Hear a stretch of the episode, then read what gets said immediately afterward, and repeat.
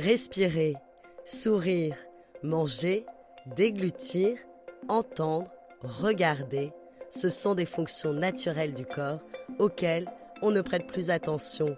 Et pourtant, il y a des nouveau-nés, des enfants, des adolescents et des adultes pour lesquels ces actions sont difficiles, voire impossibles à réaliser. À l'origine de ces difficultés peuvent se trouver des maladies rares. Avec ce podcast, nous partons justement à la rencontre de la filière tête-cou, spécialisée dans ces pathologies et ces malformations de la tête, du cou et des dents. Un réseau qui se mobilise pour nous informer sur ces maladies, les avancées de la recherche et parler du vécu des malades. Des malades souvent confrontés au regard des autres. Bienvenue dans Mots de tête, le podcast proposé par la filière de santé maladies rares Tête-Cou. La fente labiale et ou palatine. De quoi s'agit-il? Quels troubles causent-elles chez les enfants et comment les prendre en charge? Le professeur Arnaud Picard, chef du service de chirurgie maxillofaciale et plastique à l'hôpital Necker et coordonnateur du réseau national des fentes et malformations faciales, vous apporte des réponses. Pour aller plus loin et tout savoir des avancées de la recherche, retrouvez aussi le docteur Caroline Dissot. Cette chirurgienne maxillofaciale et plastique exerce aux hôpitaux universitaires de Strasbourg dans un centre de compétences défente et malformation faciale. Elle mène des études pour améliorer les traitements. Enfin, écoutez le témoignage d'une association à travers la voix de Lydie Gambaretti, présidente de l'association pour les porteurs de fentes faciales et leurs parents. Ensemble, nous parlons du vécu de la maladie et de l'importance de s'entourer.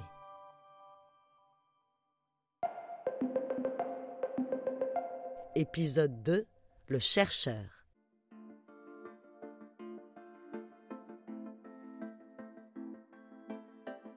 Bonjour, je suis Caroline Dissot, je suis chirurgien maxillofacial et chirurgien plasticien aux hôpitaux universitaires de Strasbourg et je travaille dans le centre de compétences des fentes labiopalatines de l'hôpital de Strasbourg. Aujourd'hui, on parle donc vraiment des fentes, euh, de la fente labiale, la fente palatine ou les deux formes associées. Comment vous, vous les définissez ces formes? Avec quels euh, mots?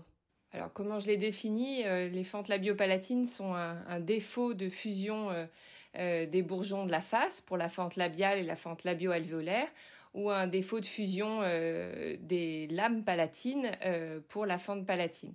Alors effectivement, on peut avoir des fentes qui touchent que la lèvre, la fente labiale, les fentes qui touchent la lèvre et l'arcade dentaire, là on a les dents, c'est les fentes labio-alvéolaires dans notre jargon à nous, et les fentes qui touchent euh, tout, donc les fentes labio-alvéolo-palatines, donc elles vont toucher de l'avant à la lèvre jusqu'à la base du nez, l'arcade dentaire et l'ensemble du palais jusqu'au voile du palais.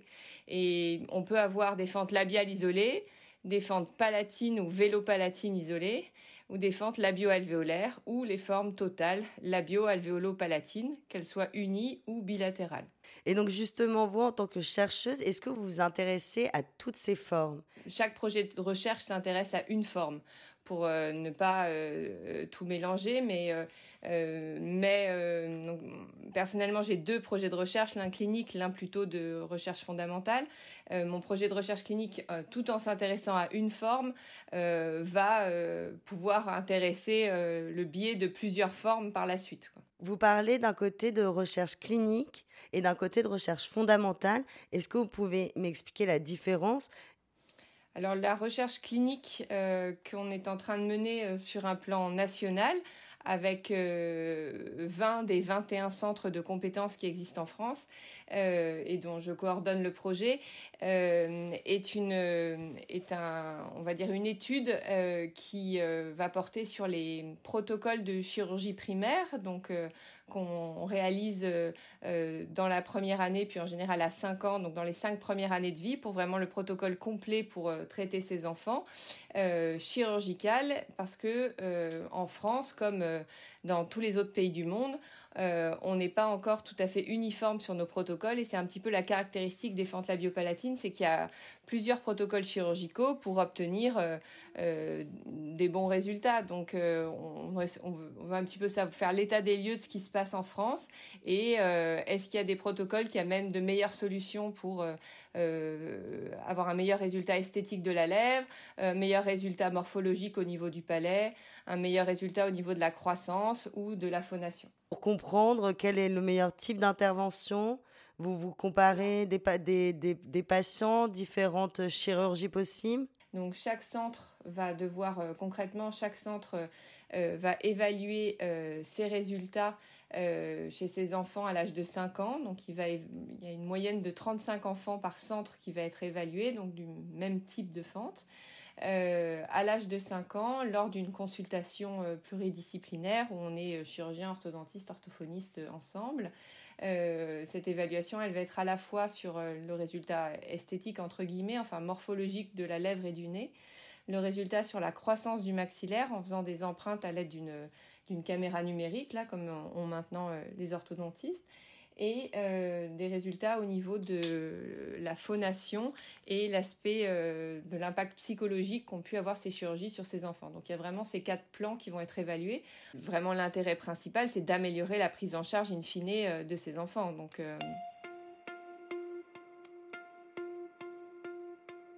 pour le côté recherche fondamentale, qu'est-ce que vous allez Est-ce que déjà vous pouvez me dire qu'est-ce qu'on sait finalement euh, de ces malformations d'un point de vue de la recherche fondamentale, voilà, d'où elles viennent, peut-être comment elles se forment, est-ce qu'on a déjà quand même quelques certitudes?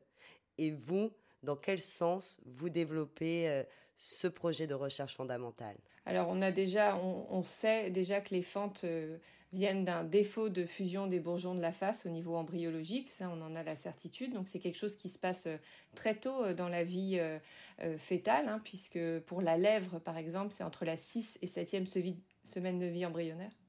Donc en fait on sait que dans une fente labiopalatine, tout est là, et, tous les éléments sont là, mais ils ne se sont pas fusionnés. Donc le rôle de chirurgien, ça va être de remettre les éléments à leur place en les fusionnant concrètement, c'est très schématique, mais c'est à peu près ça. Donc on sait déjà que ces, fentes proviennent de ça au niveau embryologique et que ça se passe très tôt dans la vie embryonnaire. Donc euh, par exemple pour la lèvre, c'est vers la 6-7e semaine de vie embryonnaire. Pour le palais, c'est un petit peu plus tard, vers la 11e semaine, mais euh, c'est très très très tôt euh, dans la, vie embryonnaire. donc ça on le sait.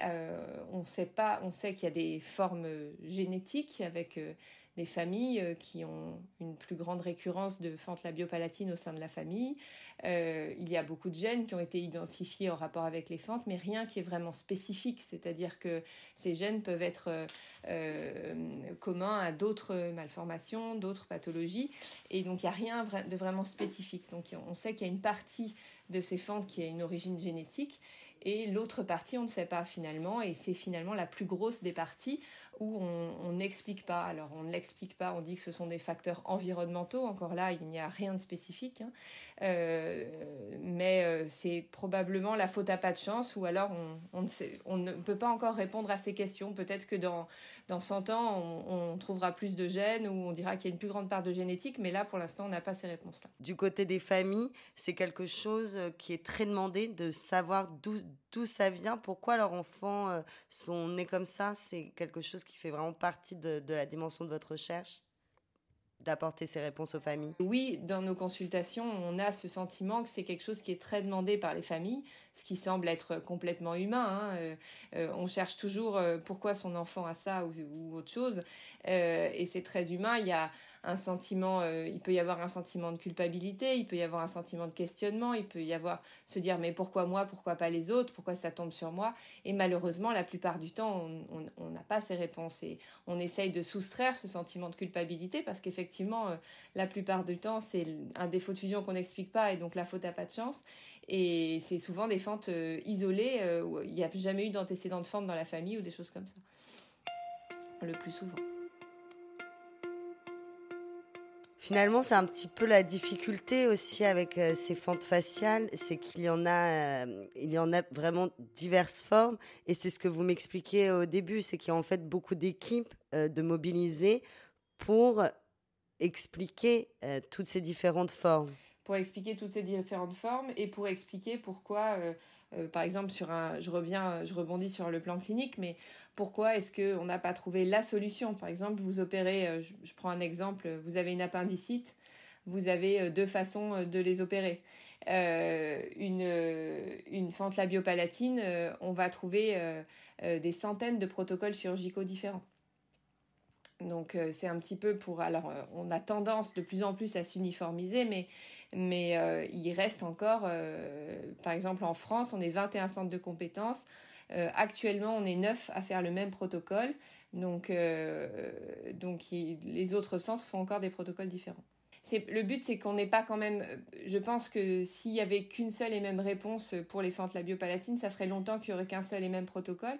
Donc je pense qu'il y a certains protocoles qui peuvent amener des plus sur certains axes et des moins pour d'autres. Et inversement, ce serait plus pour éliminer les choses qui peuvent être euh, euh, vraiment, euh, on va dire, délétères pour les enfants et au contraire en ressortir et peut-être adopter sur les, sur les centres qui font la même chose, peut-être adopter un, petit quelque chose de différent que fait un autre centre, mais peut-être qui amène un petit quelque chose en plus pour, je dis n'importe quoi, hein, mais pour la lèvre ou le nez ou le palais, enfin voilà.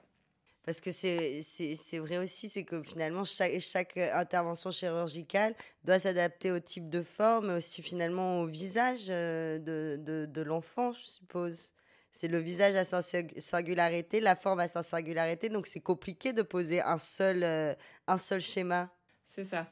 On a tous tendance au niveau recherche à plus travailler sur les formes unilatérales parce que c'est plus fréquent et euh, parce qu'il y en a plus. Et donc au niveau, euh, vous savez, quand on parle de recherche tout de suite, notamment au niveau clinique, on a besoin d'un grand nombre pour faire des statistiques, pour que ce soit significatif. Et malheureusement, ces enfants, euh, enfin, on essaye de classer ces fentes, même dans une forme unilatérale complète, il y a, différents degrés de, de enfin, il y a une variation au sein même d'une classification. Donc, classifier les fentes, euh, de nombreux chirurgiens ont essayé de les classifier euh, depuis euh, plus d'un siècle, voire plus. On n'a pas de classification. chacun a, on, a des formes dont on parle, mais après, au sein même de chaque forme, on a des degrés de, de gravité encore différentes. Quoi. Voilà, c'est plus ou moins large, le nez est plus ou moins déformé, le palais est plus ou moins ouvert. Vous voyez, il y a, plusieurs, euh, difficultés. Maintenant, on s'accorde tous, enfin je pense, à dire que la forme, la, peut-être la, plus dure à traiter, mais surtout la plus lourde euh, pour euh, les enfants et pour les familles, où le protocole est le plus long et, et parfois le plus compliqué, c'est la forme bilatérale complète. Donc la biopalatine bilatérale totale.